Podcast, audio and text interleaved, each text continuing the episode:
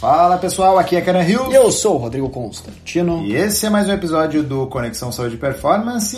E estamos vindo para o nosso terceiro episódio da série sobre emagrecimento, né? E a gente vem com a pergunta: quais atividades devo fazer? Mas vamos retomar aí os episódios anteriores. No primeiro episódio falamos sobre conceitos e fases do emagrecimento. No segundo episódio a gente respondeu a pergunta: será que o exercício físico por si só ele emagrece? E agora no terceiro episódio vamos falar a respeito de quais atividades a gente deve fazer então para manter-se magro ou conquistar o emagrecimento. Esse é o último episódio da nossa série sobre emagrecimento. Se a gente jogar no Google lá, quais atividades é, eu preciso fazer para emagrecer, a gente vai achar um monte de coisa, né? Acha exercício cardio, acha exercício de força, acha tem que tem que plantar bananeira, tem que sair correndo, como tem que pedalar, como que funciona isso? Qual a melhor atividade então?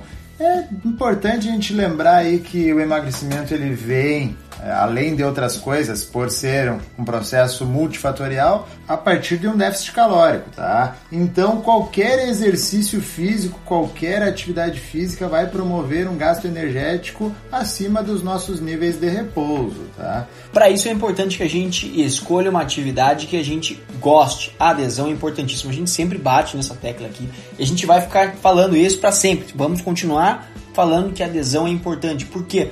que no nosso ver é a fundamental variável de treinamento. Se a gente não tem adesão, não interessa que atividade a gente faz, não interessa qual exercício, qual dieta, qual o que a gente for fazer, se a gente não manter a constância, não manter a recorrência, nisso a gente não vai alcançar objetivo nenhum. É, no episódio passado a gente relembrou um estudo aí de Ramej de 2014 que traz 88% das pessoas que tiveram sucesso no emagrecimento fizeram atividade física. Qual atividade física? Várias possibilidades de atividade física, tanto de força quanto mais voltada a cardio. Então, é importante ter adesão ao exercício, fazendo o que você gosta e assim vai ter chances maiores de resultados melhores.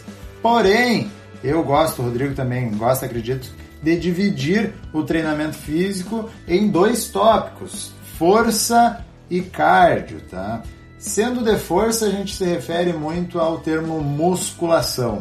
E a musculação ela se torna muito importante nesse processo porque ela ajuda a gente a aumentar a nossa massa muscular, que é um fator muito importante, além do emagrecimento aqui, há outras tantas coisas aí. Bom, lembrando também que o treinamento de força ele não é só baseado em musculação, a gente pode ter outras modalidades, como é o caso do crossfit, o treinamento funcional, diversos outros métodos de treinamento que também envolvem sobrecargas na musculatura sejam sobrecargas por posição, então pensando em posições de exercício, formas de movimento, como sobrecargas vindos de peso, cargas externas que a gente vai adicionar ao movimento em si. É, e essa massa muscular aí que veio a partir desse treinamento, ele otimiza a nossa queima de gordura, né, bem como aumenta o nosso gasto calórico, né, segundo até um estudo de Hall 2012. Mas é importante lembrar que a musculação ela não precisa ser feita de forma tradicional, né? Tem muita gente que criou uma aversão com o treinamento, por isso tem vindo várias formas de treinamento aí, mas a musculação é muito importante. Só que não precisa ficar fechado aquela tradicional, faz uma série no aparelho, descansa, faz outra. Treinamento resistido ele pode ser feito na academia, pode ser feito em casa, pode ser feito no estúdio. De qual forma? Pode ser feito com vários eh, métodos sendo utilizado, pode ser feito em circuito, pode ser é, feito com aplicação de HIIT, entre tantos outros. Isso, a gente pode usar e abusar dessas formas, desses métodos de treinamento para dar um pouco mais de dinamismo na atividade e acabar gerando aquela adesão, né? A gente sabe que grande parte das pessoas gosta então de uma atividade mais dinâmica e atividades que não se repetem, né? Não tem a tendência de ficar sendo repetitivas. Então, como a musculação mais convencional faz três séries, descansa no intervalo, ela tem por natureza ser algo mais monótono, a gente pode trazer algo trazendo bisets, supersets, drop sets, entre tantas outras técnicas de treinamento. E isso, se você tem dúvida do que são essas nomenclaturas, corre no nosso décimo episódio desse podcast e observa lá que fala sobre vocabulários da musculação. Então, se ficou em dúvida em alguma dessas nomenclaturas, vai lá que é sucesso. E aí a gente vem para a segunda forma aqui que a gente gosta de dividir, que é o cardio, tá? O cardio para aquela pessoa que gosta de suar, que gosta de gastar mais energia, que fica no reloginho lá contando as calorias, ele acaba se tornando bem importante como um auxiliar nesse balanço energético, tá? Então vai ser muito mais fácil de eu gastar mais calorias fazendo o cardio. Também como outros fatores que, que acaba ele influenciando, né? Uh, dentro do cardio, eu penso que temos estímulos contínuos e estímulos intervalados, tá? Mas antes disso, quais tipos de, de exercício aí de cardio que a gente tem, Rodrigo? Não dá nem para contar, né? Ah, não, com certeza, cara. Isso aí, todos os exercícios que estimulam essa capacidade cardiorrespiratória da gente, até por isso vem o nome cardio, né? Essa capacidade, então, de elevar nossos batimentos cardíacos, fazer com que a gente tenha uma exigência maior do, do sistema aeróbio, né? São atividades, então, que, por teoria, né, são menos intensas e com intensidade eu quero dizer carga de treinamento e não esforço, tá? É importante a gente fazer essa dissociação, porque são atividades que exigem um esforço muito grande para serem realizadas. Mas acabam sendo atividades que a gente consegue sustentar por um espaço de tempo maior. Então, essas atividades, a gente pode pensar em corrida, bike, natação, a gente pode pensar em hits, a gente pode pensar em movimentos do estilo do crossfit, por exemplo, que é uma atividade de endurance. A gente pode pensar em várias coisas que vão nos trazer, então, esses benefícios do sistema cardio. É, muita gente fica dividida, ah, será que eu faço um contínuo, será que eu faço intervalado? Em si, os estudos trazem que não há muita diferença, tá? Lembrando, contínuo característica de começo a fazer o exercício e só paro após terminar, ou seja, a distância ou o tempo delimitado. Os intervalados, característica de fazer um esforço, geralmente um pouco acima do normal, e descanso. Aí a gente tem várias possibilidades, né? Tem circuito funcional de alta intensidade, tem treino funcional de alta intensidade, tem o famoso HIIT aí, treino intervalado de alta intensidade.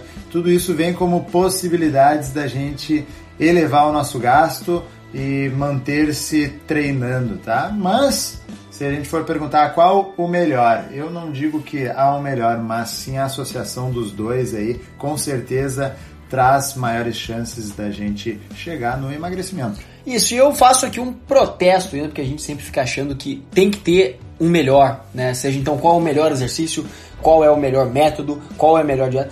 Não tem melhor, essa é a questão todas funcionam, todos são estratégias para a gente usar. O melhor mesmo é a gente combinar essa estratégia, a gente usar e abusar dos fatores, das ferramentas que a gente tem em mãos para poder alcançar os melhores objetivos. Então, entre usar musculação, o treinamento de força, por exemplo, e usar um, uma corrida, um cardio, por que não usar os dois? Essa é a grande questão. Então a gente precisa entender que a união dessas duas variáveis, desses dois estilos, é o que vai alavancar os seus resultados muito melhor do que escolher uma modalidade e ficar ali catequizando em cima dessa variável e a minha é melhor, a musculação é melhor, o treinamento de força é melhor, o crossfit é melhor, ou a corrida é melhor, ou a natação. Não, meu, é tudo meio junto, é tudo usando a gente vai conseguir os melhores resultados. Não, e até para comprovar aqui que a gente não está tirando da nossa cabeça, que a gente trouxe alguns estudos para comprovar isso que a gente vem falando, né? Tucker 2016 fala dessas duas coisas sobre o aumento do gasto energético. Já Granata 2017 fala do aumento da quantidade de mitocôndrias.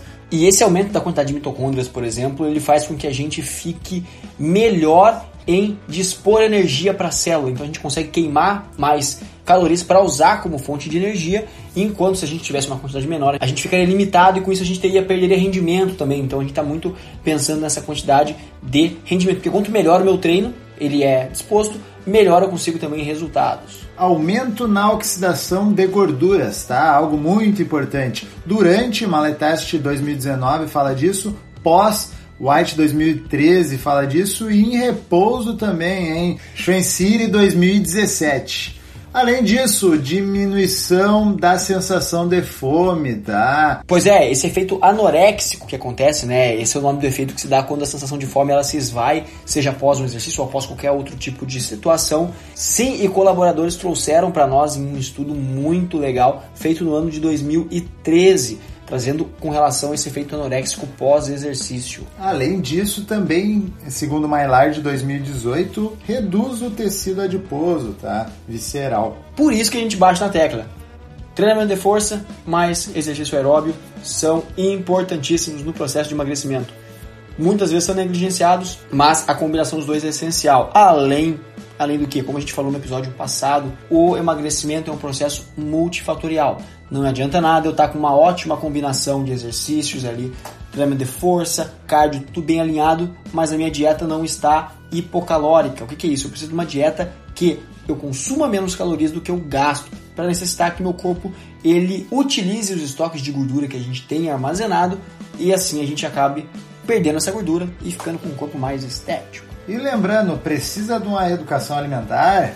Ouça os nossos podcasts aí e procure um nutricionista, né? Procure um profissional capacitado da área. Precisa de um treinamento? Também ouça os nossos podcasts aí, leia os nossos conteúdos e procure um profissional capacitado para te fornecer a melhor forma de treinamento sem arriscar a tua saúde e te trazendo os melhores benefícios que o exercício físico nos traz. Com isso a gente encerra então essa nossa minissérie sobre emagrecimento, três episódios bem curtinhos, bem sucintos, para você entender mais sobre os fatores, sobre o que leva ao emagrecimento, sobre tudo que diz respeito a emagrecer. E para você que nos ouviu até aqui, vai no nosso post do Instagram e comenta o que você achou desse episódio dessa minissérie. Aproveita e passa lá no nosso Instagram pessoal, arroba Rios, ou arroba Constantino, underline, e deixa uma mensagem muito legal para nós lá, porque energia positiva é sempre muito bom. Para você que está nos ouvindo pelo Spotify, não esquece de clicar no botão de seguir que está aí em cima na tua tela. E também, para quem está nos ouvindo pelo Apple Podcasts, do antigo iTunes, avalie a gente lá com 5 estrelas. Mas isso só se você gostou do episódio. Se você não gostou, eu volto a dizer, pode deixar o número de estrelas que quiser, mas também deixa o feedback para nós. Essa conversa que a gente tem nos feedbacks, nos comentários, é muito importante para a gente entender para que lado a gente deve levar o programa para saber se vocês estão gostando ou não. E se você conhece alguém que quer saber mais sobre emagrecimento, mostre essa minissérie para essa pessoa. E também, se acha que essa pessoa possa gostar dos nossos conteúdos que a gente traz sempre por aqui, compartilha os nossos podcasts, os nossos posts no Instagram e tudo mais que a gente produz por aqui para ajudar a gente a espalhar esse conhecimento por aí. Esse foi mais um episódio do Conexão Saúde e Performance, o podcast que estreita caminhos entre a sua saúde e a sua performance. Até a próxima. Valeu. Valeu.